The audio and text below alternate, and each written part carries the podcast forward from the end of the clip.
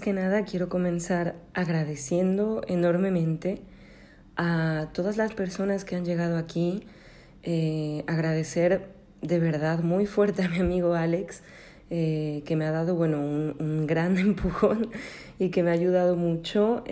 gracias a los que se han unido a este proyecto a quienes me han contactado por, por Instagram, eh, vía desde que me quiero, mi cuenta. Eh, la verdad es que ha sido, ha sido bastante inesperado y a pesar de que es un proyecto que yo empecé también de manera personal, un poco para, para sanar, para soltar eh, todo lo que pasa por mi cabeza, pues también tenía esa voluntad de ayudar y de que tal vez eh, te sintieras identificada o identificado con lo que digo y pudiéramos interactuar. Entonces debo admitir que estoy muy feliz, que estoy muy entusiasmada y que, bueno, gracias a ti que me estás escuchando, quiero seguir con este proyecto. Y bueno, ya quería hacerlo, pero me refiero, es mucho más bonito cuando, cuando estamos acompañados en estas, en estas cosas lindas, ¿no? Ahora sí, después de, daros las gracias, quiero comenzar eh, con el segundo episodio de esta temporada, Herramientas de Conocimiento. Em, el segundo episodio, como has visto, se llama El poder de la mente. ¿Y de qué te quiero hablar? Pues mira, es verdad que es un tema que es muy amplio. Haré diferentes episodios, hablaré de diferentes em, temáticas relacionadas a la mente pero quiero empezar invitándote a imaginar una cosa. Imagina todo lo que pasa por tu mente en un día. Date cuenta del montón de ideas, el montón de historias, el montón de memorias, el montón de palabras, de todo lo que, lo que abunda a tu mente. Y ahora piensa, que todos los seres vivos tenemos la capacidad de tener esa energía en nuestra mente. Piensa en la potencia de la mente de todos los seres vivos del planeta en este momento. Piensa en todo lo que está pasando por las mentes de todas las personas que te rodean, de todo el planeta, e incluso de los animales, porque los animales también tienen una mente. ¿No te parece increíble? A mí, sinceramente, me apasiona. Esta idea de, de pensar en todo lo intangible que hay en la mente, individual y colectiva, me parece algo infinito, me parece como, no sé, o sea, imagina que hubiera un registro no sé, como tal vez una impresora que fuera eh, sacando absolutamente todo lo que se va pensando, lo que va pasando por las mentes, o sea, sería, sería simplemente imposible, ¿no? Captar todo eso. Pues a esto me refiero cuando hablo del poder de la mente, ya no solo del poder de la mente de uno en nuestro ámbito individual, sino también la energía creada por todas las mentes y por todos los pensamientos, las ideas, las sensaciones, es que es mucho en realidad, ¿no? Esa, esa abundancia de energía que existe, que es intangible porque obviamente pues no la podemos ver, no la podemos tocar, pero existe, todos sabemos que está ahí. A eso me refiero. Y me parece increíble. Me parece increíble y por eso quiero dedicar varios episodios a la mente, porque creo que para poder conocerse y para poder entenderse, hay que ir a buscar un poco en la mente humana, en la mente individual, pero también en la mente colectiva. Em, creo que es muy interesante empezar a indagar en la mente de uno mismo porque a veces encontramos cosas eh, que, que, tal vez no, no somos conscientes de todo lo que hay, ¿no? No somos conscientes de todas las cosas que que cohabitan ¿no? en la mente. Como sabes, a mí me gusta buscar el significado de, de las cosas, ¿no? Y busqué la etimología de mente, encontré mucha información. Mente es una palabra que viene del latín. Viene de latín, hay muchas definiciones diferentes, pero yo me quedé con una que me, que me fascinó, que me pareció muy justa, eh, muy justa en el sentido de, es que a veces uso palabras un poco como si fueran francés, muy coherente más bien, es lo que quiero decir. Es una definición coherente que para mi punto de vista es la que más se acerca a lo que yo creo que es la mente. Encontré eh, que mente, que viene de latín, es el espacio donde cohabitan la imaginación, la conciencia, la intuición, la reflexión y la voluntad. Me encanta esto porque en estas cinco palabras, que son cinco palabras que podría desarrollar en un podcast cada una de ellas, em, hay una mezcla entre lo voluntario y lo no voluntario. Y eso me gusta, porque realmente pienso que la mente em, a veces la controlamos y a veces nos controla. Por la simple razón de que tenemos la parte consciente y la parte no consciente, es decir, nuestro subconsciente, ¿no? Desde donde soñamos y desde donde actuamos muchas veces sin ni siquiera darnos cuenta, porque realmente el poder del subconsciente también es súper eh, fuerte. Yo desde mi experiencia, he comprendido que al fin y al cabo todo está conectado. He comprendido que en la mente existe todo esto que he nombrado y creo realmente que incluso en nuestro cuerpo físico el poder de la mente es, eh, es inevitable.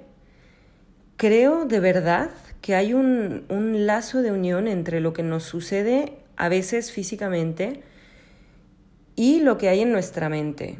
A ver, no todo está justificado, ¿no? Hay personas que van a decir, ya, pero bueno, la mente no te controla una enfermedad o tal. A ver, lo sé, o sea, obviamente una gripe no te da porque estés con algo en la cabeza, o sea, no, no, no todo, ¿no? Pero sí que, sí que te quiero contar mi experiencia, te quiero contar por qué creo ahora en esto, ¿no? Y, de dónde viene esta certitud.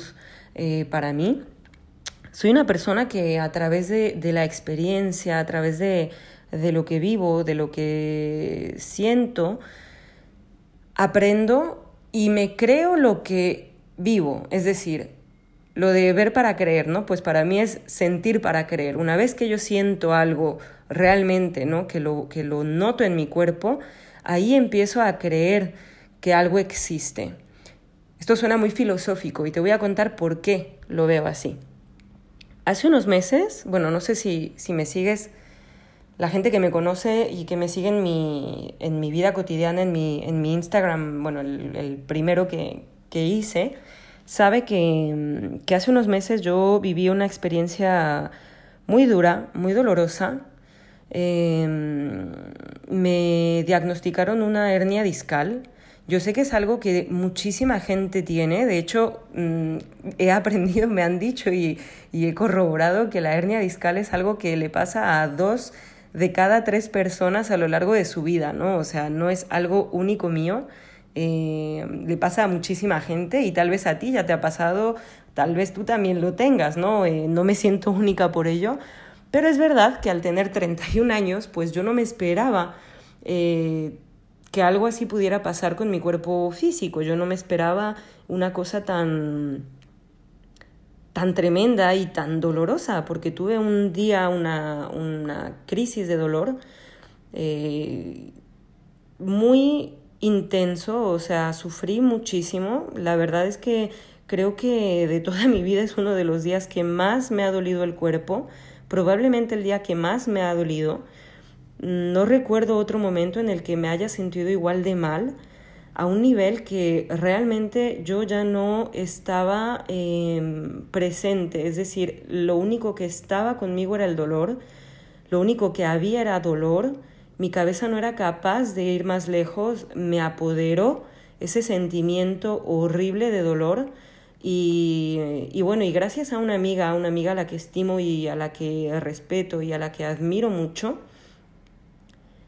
ella pasó conmigo, o sea, el día de la crisis, que fue bastante, fue un fin de semana entero, fue sábado y domingo, pero el... no recuerdo, porque la verdad es que esos días como que se han borrado de mi memoria, ya saben que tenemos memoria selectiva, y los momentos más dolorosos pues a veces desaparecen o se, se esfuman un poco eh, durante un tiempo hasta que somos ya capaces de, de, volver a verlos, ¿no? En fin, el caso es que yo ese fin de semana pues no estaba nada bien, eh, es un fin de semana que decidí quedarme en casa tranquila, le dije a mi novio que él se fuera, él se fue de viaje con su hermano porque se querían ir y yo le dije que era perfecto, que se fuera con él, eh, que yo me quedaba tranquila, que no pasaba nada. Y el viernes tenía un pequeño dolor, pero el sábado y el domingo, o sea, yo terminé llamando a urgencias el domingo de cómo me sentía, ¿no? Eh, fue súper chocante, fue una experiencia que de verdad... Mmm, o sea, no quiero ser dramática, yo sé que mucha gente lo vive, la asiática, la lumbalgia, pero es que nunca me había pasado algo así y, y no sabía hacerle frente, o sea, yo que me sentía todopoderosa, ¿no? Yo que me sentía joven, fuerte y que todo lo podía, ese día todo mi, mi poder se esfumó y me quedé, pues me quedé eso, metida en el dolor, muy mal, eh, incapaz de controlar mi mente incapaz de controlar toda la negatividad y el pesimismo que venía con ese dolor. Y mi amiga, que se llama Alejandra, eh, me ayudó. Me ayudó, me, le estuve escribiendo, yo no recuerdo bien por qué empecé a escribirle, no recuerdo bien de dónde empezó nuestra conversación, solo sé que en un momento dado ella me, me mandó una grabación o me llamó por teléfono, es que de verdad, o sea, lo tengo todo borroso en mi mente y me invitó a meditar con ella, ¿no? Empezamos a hacer respiración, ejercicios de, pues eso, de respiración, concentrándome en el aire que pasaba por mi nariz, que llegaba a mis pulmones, eh, en la calma, en intentar llevar mi mente a otro lugar. Esas dos horas que ella estuvo conmigo eh, fueron muy poderosas. Realmente me ayudó muchísimo a, a comprender lo que me estaba sucediendo a dejar de sentirme culpable por lo que me estaba sucediendo y a dejar esa ola de negatividad y de dolor y de, y de no sé, de angustia. O sea, fue, fue brutal. Fue un episodio que a mí realmente me abrió los ojos. Y a partir de ahí decidí, eh, bueno, después de estar una semana con medicamentos, en cama, eh, pasando pues esta, esta crisis, como había dicho en el primer episodio, crisis es un momento donde hay una ruptura, donde hay un, un antes y un después, y en esta crisis nosotros decidimos lo que hacemos después. Tenemos el poder de decidir qué queremos a partir de ahí. Entonces me pareció súper interesante porque yo mmm, de alguna manera pensé, no voy a dejar que esto me gane, ¿no? No voy a dejar que esto sea lo que maneje mi vida y voy a hacer algo eh, para no tener que estar tomando diario medicinas, para no tener que estar todo el rato mal. Necesito encontrar la manera de, de ayudarme. Y fue cuando decidí empezar a meditar. Empecé a meditar. Eh, yo ya había empezado un poquito antes, había empezado para, para, dormir mejor, porque llevaba, traía mucho estrés con el tema de que, de que llevo sin trabajar mmm, desde marzo. porque ya les dije, trabajo en turismo, entonces llevo desde marzo sin trabajar y yo tenía mucho estrés y no podía dormir, entonces empecé a meditar para eso, llevaba poco tiempo con ello y decidí eh, empezar a hacer meditación guiada para curarme. Y al principio, no sé, al principio tal vez yo mmm, dudaba un poco, pero sinceramente yo creo que es una de las cosas más maravillosas que he descubierto en mi vida y es el poder que tenemos para mover nuestra atención hacia las cosas que queremos. Eh, obviamente, o sea, yo entiendo que, que con el tema de la meditación hay un montón de tabús y muchísima gente me dice, es que yo no medito porque no logro concentrarme. Pero claro, es que precisamente la meditación radica en no querer concentrarse. Entonces hay una especie de, de pérdida de control eh, que hay que aceptar para poder dejar los pensamientos fluir, para poder dejar las energías fluir como ellas quieran. y uno tiene que ponerse en una posición de observador más bien. Y a través de esa posición de observador se llega a un espacio, a un espacio en el cual ya no hay control del pensamiento, o sea, no, no es que pierdas la cabeza en absoluto, o sea, no, es calma, es tranquilidad y, y, es ser observador de lo que pasa, de lo que acontece, ¿no? O sea, que si piensas, ay, es que hoy tenía que haber lavado los platos, bueno, pues ya está. Aceptas ese pensamiento y lo dejas pasar y no te quedas en él, simplemente lo dejas pasar. Y vuelves a tu respiración y a pensar en el aire que fluye, que entra por la nariz, que llega hasta los pulmones, que sale. O sea, es todo un arte, la verdad. A mí, o por lo menos yo lo veo así, eh, no me ha costado tanto trabajo. Yo creo que de alguna manera yo ya tenía predisposición a estas cosas energéticas. Eh, y después de la meditación empecé a hacer un yoga, o sea, empecé a hacer yoga, pero no el yoga de, se podría decir el yoga comercial de, pues de las posturas estas que vemos en internet y que está muy de moda, tal. No, yo empecé con un yoga eh, más estático, puesto que también pues hay que hacerle caso al cuerpo y me dolía todavía la espalda. Eh, entonces tampoco podía lanzarme a hacer locuras, ¿no? Pero empecé con el yoga kundalini, que básicamente es para eh, dejar fluir de una manera más liviana las energías, ¿no? Y bueno, no te voy a contar todo sobre eso porque sé que el tema es súper amplio. Voy a desarrollar probablemente en otros episodios mm, y voy a hablar de todo, ¿no? De, de, todo lo que yo he descubierto a través de mis sesiones de yoga kundalini, eh, todo lo que he descubierto a través de, la aceptación de la energía que fluye. Mm, no sé, para mí ha sido una experiencia maravillosa. Te estoy hablando de algo que empecé hace mm, ni siquiera seis meses. Entonces, bueno, para mí también es nuevo, ¿eh? yo no soy experta de nada y probablemente a muchas personas esto no les suene, a otras sí, o sea, no lo sé, yo no juzgo a nadie, yo no impongo nada, yo no, yo no estoy aquí para decirte lo que tienes que hacer, es más bien contarte mi experiencia y si te apetece, si te suena, si te intriga, pues que tú también busques, ¿no? La manera de de indagar en tu mente, sea como sea, ya que si, si no entramos en este espacio mental, pues es un poco difícil comprender qué es lo que nos sucede y conocernos y, y aceptarnos, querernos, perdonarnos. Por eso, por eso quería hablar de la mente y del poder que tiene en nuestro día a día, porque realmente Creo que vivimos en una sociedad donde desgraciadamente se le ha quitado importancia a la mente, se le ha quitado importancia a las emociones, se le ha quitado importancia a, todo esta, a toda esta potencia intangible de la que te hablaba al principio, ¿no? Y, y creo que es el momento de volver, de volver a nosotros, de volver a la mente individual y colectiva y de reflexionar, ¿no? de, de analizar todo lo que, lo que nuestra mente impacta en, en, nuestras vidas, en la vida de quienes nos rodean. Y, bueno, es, es, simplemente la reflexión que yo me hago y en la cual estoy todavía trabajando, porque como te digo y lo he repetido varias veces, yo sigo en un camino de autoconocimiento. Apenas empecé, me gusta compartir estas vivencias y mi, y mi manera de, de, vivirlo, porque tengo la certeza de que a muchos les sonará y tengo la certeza de que de alguna manera tal vez eh, logre ayudar a, a, quien le haga falta.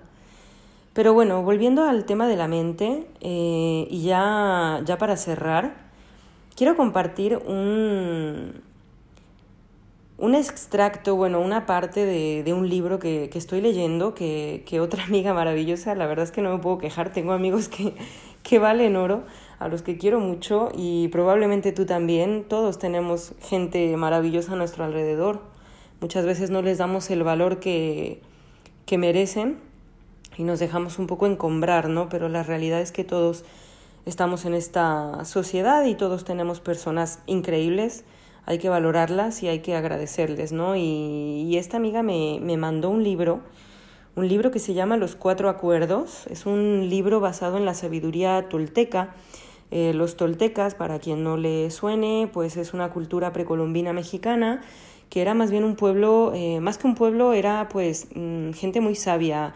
eran, eran artistas, eran pensadores, filósofos, que manejaban mucho el conocimiento de, de todo, ¿no? Eran, no, no, te voy a describir todo porque sería súper largo, pero de, de este libro eh, hay un concepto que a mí me encanta, que es el concepto del sueño. Según la sabiduría tolteca explicada en el libro de los cuatro acuerdos, estamos siempre soñando.